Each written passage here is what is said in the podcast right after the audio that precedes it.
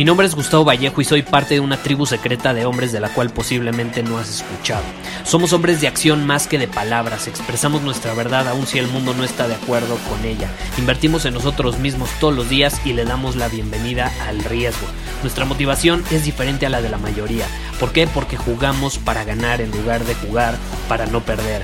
Juntos estamos creando un nuevo imperio y nuestra más grande batalla es en contra del príncipe en la mediocridad y de los condicionamientos que la sociedad, los medios y la televisión han impuesto para quitarle a los hombres su poder personal. Si le preguntas a las personas normales, a la sociedad y a las escuelas, te dirán que estamos locos y que somos rebeldes. Y sí, tienen razón. Estamos locos, somos rebeldes, pensamos diferente y por eso el futuro nos pertenece. Somos hombres superiores y estos son nuestros secretos.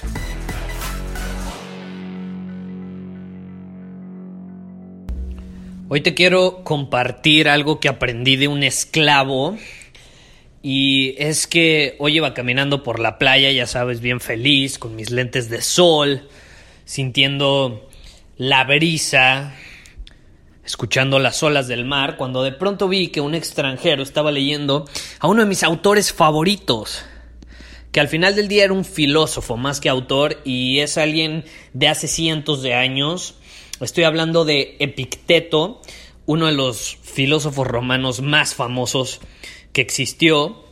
Y de hecho era un esclavo. Entonces hoy te quiero compartir rápidamente este pensamiento, esta idea de lo que dijo Epicteto, porque es muy importante entenderlo. Él dijo, primero dite a ti mismo lo que vas a llegar a ser y entonces haz lo que tienes que hacer para hacerlo. Y eso lo dijo un esclavo, porque Picteto era un esclavo. Ahora yo te pregunto, ¿en qué aspecto de tu vida te quejarías si un esclavo ve así la vida?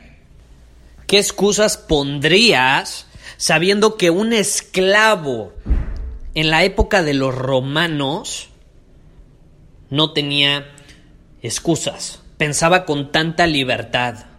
Sí, estoy hablando del mismo Epicteto.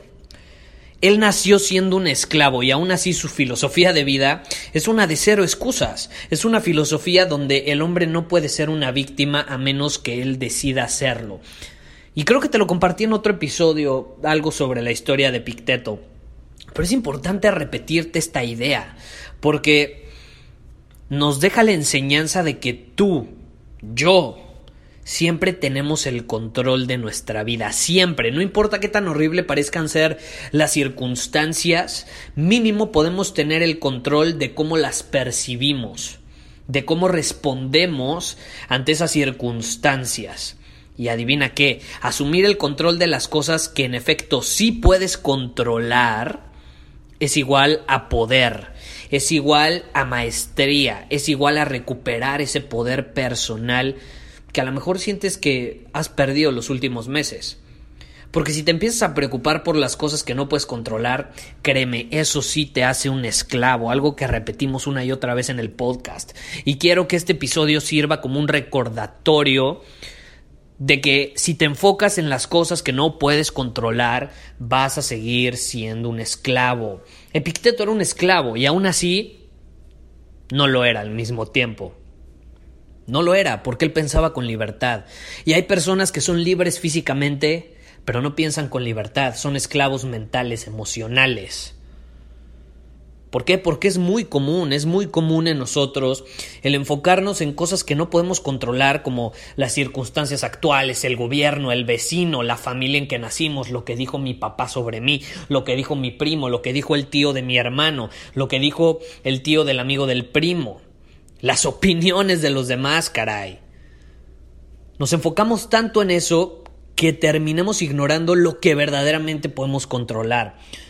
Por eso a veces nos estresamos tanto, sentimos que la vida se nos va de las manos, porque nos estamos enfocando en cosas que están fuera de nuestro control.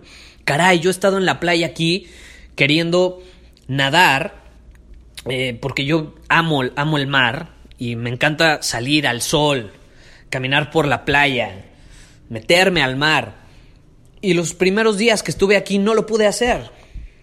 No lo pude hacer porque cayó una tormenta eléctrica estuvo lloviendo y al final del día, pues sí, acaba de pasar un huracán por aquí cerca, que de hecho ahorita se fue para Florida al parecer. Y pues no pude, pero son cosas que no puedo controlar. Yo no puedo controlar si pasa un huracán aquí o no, pero sí puedo controlar cómo respondo ante ese huracán. Y adivina qué, no porque hubo huracán te dejé de grabar episodios, no porque eh, no me pude meter al mar, me deprimí y entonces dije, no, ya mejor ya no les grabo ningún episodio. Pues claro que no, te seguí grabando y ahorita te estoy grabando otro episodio. Porque siempre, siempre, no lo olvides, podemos controlar cómo respondemos a las circunstancias. Aún cuando esas mismas circunstancias no estén bajo nuestro control. Un hombre superior nunca, nunca va a ser la víctima. Así que siempre que caigas en el victimismo, recuerde Picteto. Recuerde, recuérdalo como un esclavo que pensaba con libertad. Y te repito su frase, déjame te la leo. Primero dite a ti mismo lo que vas a llegar a ser y entonces haz lo que tienes que hacer para hacerlo qué tipo de hombre quieres ser. ¿Quieres ser un hombre superior? ¿Quieres ser un hombre libre en todos los sentidos, libre mental, emocional y físicamente? ¿O quieres ser un hombre inferior? Una víctima, un esclavo, un esclavo de las circunstancias. ¿Por qué? Porque si él fue un esclavo, un esclavo físico, realmente estaba en una prisión. Si él fue un esclavo, nació así, y decidió asumir el control de su propia vida, controlando cómo respondía ante su esclavitud, ¿crees que tú puedes ser libre de vivir la vida bajo tus términos? ¿Crees que puedes realmente? Si él pudo, ¿crees que tú podrías? No sé, pregúntatelo, analízalo, piénsalo. Al final del día, puedes o no puedes controlar las circunstancias, no lo sé, pero de algo sí estoy seguro, puedes controlar cómo respondes a ello, puedes controlar lo que haces al respecto, puedes controlar cómo lo interpretas a tu favor. Y ese es un hombre superior. Un hombre superior interpreta las situaciones a su favor. La vez pasada me preguntaban, Gustavo, ¿cómo actúa un hombre superior ante la muerte de un ser querido? Y de hecho me gustaría grabarte el siguiente episodio enfocándome en este tema, porque es algo que me han preguntado bastante. Eh, mañana te lo voy a grabar, ahorita ya me tengo que ir, voy, tengo una cena ahorita con unos amigos que ya llegaron al hotel, como sabes, eh, yo preparé aquí, tenemos un mastermind y mi novia y yo nos encargamos de prepararlo, entonces ahorita ya nos están esperando, pero mañana voy a grabarte un episodio enfocándome en eso, cómo un hombre superior actúa ante la muerte de un ser querido y mucho tiene que ver con esto. Tú no puedes controlar, por más que quieras, que un ser querido se vaya de, este mundo, pase a mejor vida, como se dice, muera. Tú no lo puedes controlar, no puedes controlar que tu mascota de pronto, por circunstancias fuera de tu control, se muera. Pero sí puedes controlar cómo interpretas ese suceso. Puedes controlar cómo respondes ante eso que está sucediendo. O puedes reaccionar impulsivamente como lo hace la mayoría. Y mañana te voy a compartir cómo un hombre superior respondería ante eso. No estoy diciendo que sea lo correcto o lo incorrecto, acuérdate. No se trata de lo que está bien o lo que está mal, simplemente son perspectivas. Y un hombre superior toma ciertas perspectivas ante lo que sucede. Y mañana te voy a compartir justamente eso. Entonces, espera el episodio y nos vemos, porque ya me tengo que ir. Bye bye.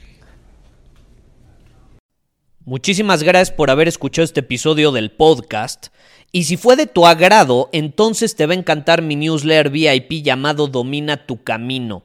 Te invito a unirte porque ahí de manera gratuita te envío directamente a tu email una dosis de desafíos diarios para inspirarte a actuar. Además, ahí comparto también información que no puedo compartir abiertamente en ningún otro lugar.